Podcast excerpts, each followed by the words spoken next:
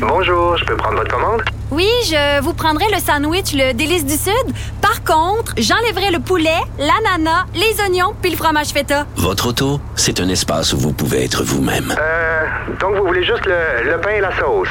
Oui, monsieur. Elle mérite d'être bien protégée. Et vous méritez d'être bien accompagné. Trouvez la protection la mieux adaptée à votre auto avec Desjardins Assurance et obtenez une soumission en quelques clics sur desjardins.com.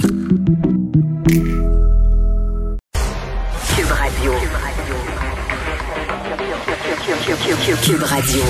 En direct à LCN. Bonjour, Mario Dumont dans les studios de Cube Radio. Mario, euh, de bonnes nouvelles concernant les vaccins. D'abord, AstraZeneca, il va y en avoir plus, il va y en avoir davantage qui devront être administrés et en ce sens, ben, les pharmaciens vont être là en renfort. Ouais, là, vraiment, l'ordre général des nouvelles là, est passé du tout au tout, alors que tout, dès qu'il y avait le mot vaccin dans une nouvelle, là, pendant environ un mois, entre la, mi-janviie puis la, la, mi-février, euh, c'était toujours des mauvaises nouvelles, des déceptions. Là, on a l'impression que ça a pris euh, son air d'aller. Il reste quand même toute une foule de questions, mais on a de l'approvisionnement, même que pour les approvisionnements fédéraux, exemple, aujourd'hui, on trouvait quand même que c'était une bonne journée, c'était notre record, on avait donné 16 000 doses, mais il faudra encore l'augmenter parce qu'au nombre de vaccins qui sont censés rentrer d'ici le 31 mars. À mon avis, au Québec, il va falloir qu'on monte à 24, 25 000 doses par jour, peut-être même un peu plus la semaine parce qu'on en donne moins la fin de semaine. Donc, euh, oui, il faudra des renforts, des lieux de vaccination encore supplémentaires, donc euh, à Montréal et dans les régions. Et euh, oui, peut-être des nouveaux joueurs. Donc, on a vu aujourd'hui des nouveaux vaccinateurs qui sont formés, qui viennent se joindre, mais aussi les pharmaciens. J'ose dire sur les pharmaciens, je pense entre autres là aux personnes plus âgées, là, les 80 ans et plus, euh, même les 70 ans et plus, qui trouvent ça gros là, pour la région de Montréal, les gros centres de vaccination, de stades olympiques. Alors, la pharmacie va peut-être aller chercher euh, d'autres gens. là. C'est un plus petit lieu, on est plus habitué d'y aller. Des fois, on peut stationner l'auto plus proche de la porte. Proximité, on peut stationner l'auto plus proche de la porte dans un lieu où on, connaît les lieux, on sait qu'il y a une chaise, etc. On vient à son heure de mm. rendez-vous, donc dans quelque chose de plus petit. Alors, c'est la somme de tout ça. Et, comme on dit, il faut vacciner, il faut du volume. Donc, c'est la somme de tout ça qui va, euh, qui va contribuer à arriver à la vaccination de tout le monde.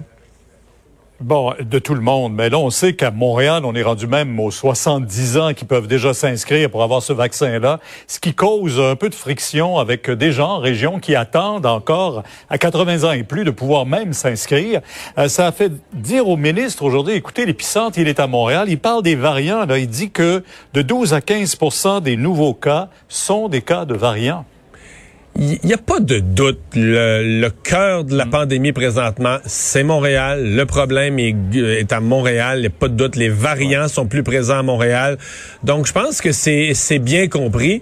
Mais bon, euh, comme on dit, euh, en région, ce sont de plus petits nombres de cas, mais il y a des cas quand même. Et les gens de les gens de 80 ans et plus, les gens de 70 ans et plus, ils ont quand même des inquiétudes, ils se sentent quand même vulnérables. Alors je pense que j'entendais le responsable de la vaccination, M. Paré, dire on va ajouter des dates. Je pense aux régions où il n'y a plus de dates disponibles comme la Saguenay, lac Saint-Jean. Et avec les approvisionnements en vaccins, on va on va rajouter des dates, etc.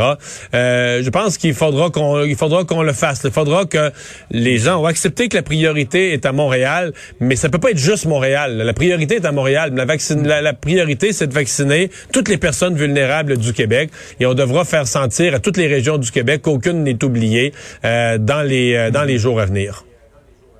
Et l'autre frustration, bien sûr, c'est euh, les zones. C'est on est en semaine de relâche.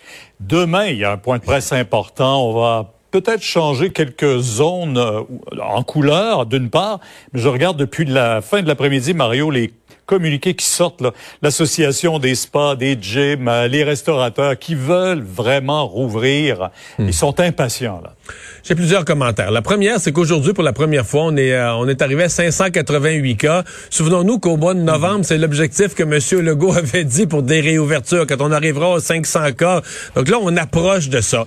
Donc pour moi, là... Mais il y avait euh, sous-estimé les variants. Oui, mais pour moi, Québec, Chaudière-Appalaches, on a... Chaudière-Appalaches, on a même plus de 10 cas par jour, là, depuis plusieurs jours. Donc Québec, Chaudière-Appalaches, Estrie, Centre du Québec, Mauricie, sincèrement, moi, je suis favorable euh, au, à la réouverture réouverture, qu'on passe en zone orange, qu'on puisse rouvrir les restaurants, qu'on puisse euh, déconfiner ces régions-là. Pour le grand, il reste le Grand Montréal, où c'est pas possible pour l'instant.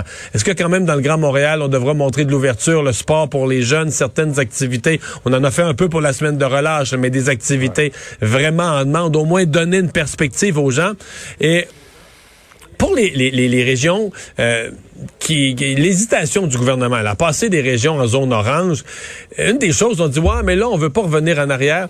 Moi, c'est cet argument-là que j'enlèverais, c'est-à-dire que s'il y a une troisième, mettons, on, passe ces régions-là au orange demain, celle que je viens de nommer, puis qu'il y a une troisième vague, puis qu'en Mauricie, il y a une grosse éclosion, ben c'est plate, mais on repassera la Mauricie au rouge, Pierre. Il faut, à un moment donné, là, il y, a un code de couleur, ça peut aller dans les deux sens. On l'espère pas, mais dire, on va pas s'empêcher garder toutes ces régions-là au rouge tout le temps en disant au cas où. Le, coût est élevé, les restaurateurs souffrent, les gens veulent un peu plus de liberté. Alors, bougeons. On, on a les conditions, bougeons. Puis si jamais dans une de ces régions-là, il y a une éclosion, ben, qu'est-ce que tu veux? Tant pis, on viendra en arrière pour une région, pour un temps, pour trois semaines, un mois, ce sera ça. Mais on peut pas, on peut pas garder tout le monde fermé au cas Est-ce qu'on gardera le couvre-feu à 20 heures aussi? Ça, c'est demain qu'on ben, dans les zones oranges pour l'instant, dans les zones oranges pour l'instant, on leur pousse à 21h30. on a des nouvelles règles, donc on les applique euh, pour les zones oranges.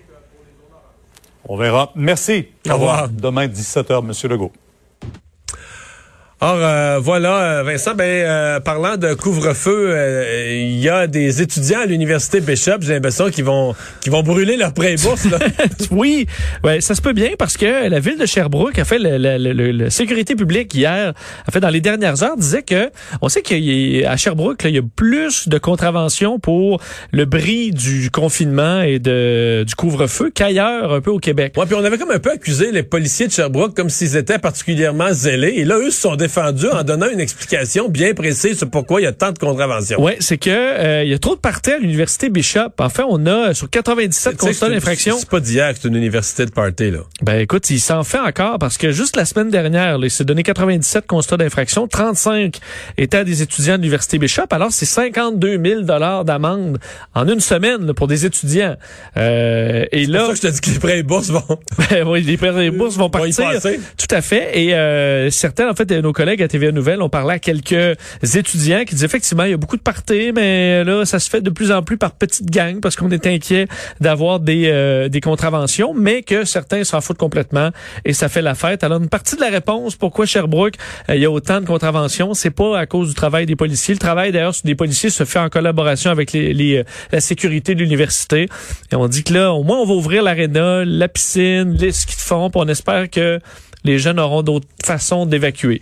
Euh, autre nouvelle en terminant sur, euh, on, l'a dit brièvement en ondes tantôt, Joe Biden a fait un point de presse il y a à peu près une trentaine de minutes pour annoncer qu'on devançait de façon importante le calendrier de vaccination euh, aux euh, États-Unis. Enfin, on prévoit avoir assez de doses pour tous les Américains à la fin mai plutôt que fin juillet.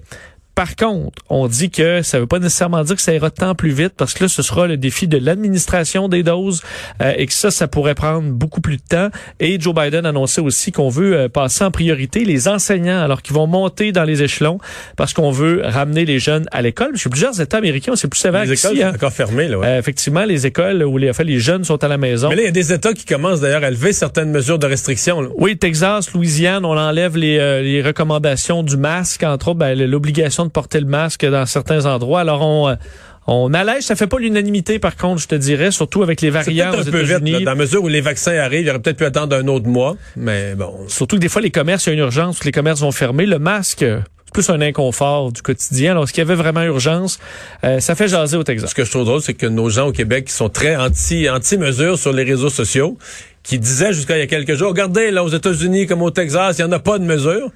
Puis là, aujourd'hui, les mêmes se réjouissent de dire, bon, ben, ils enlèvent les mesures enfin. oui, il y en avait des mesures. Ça a l'air oui. que oui. Merci Vincent, merci à vous d'avoir été là. On se donne rendez-vous demain 15h30.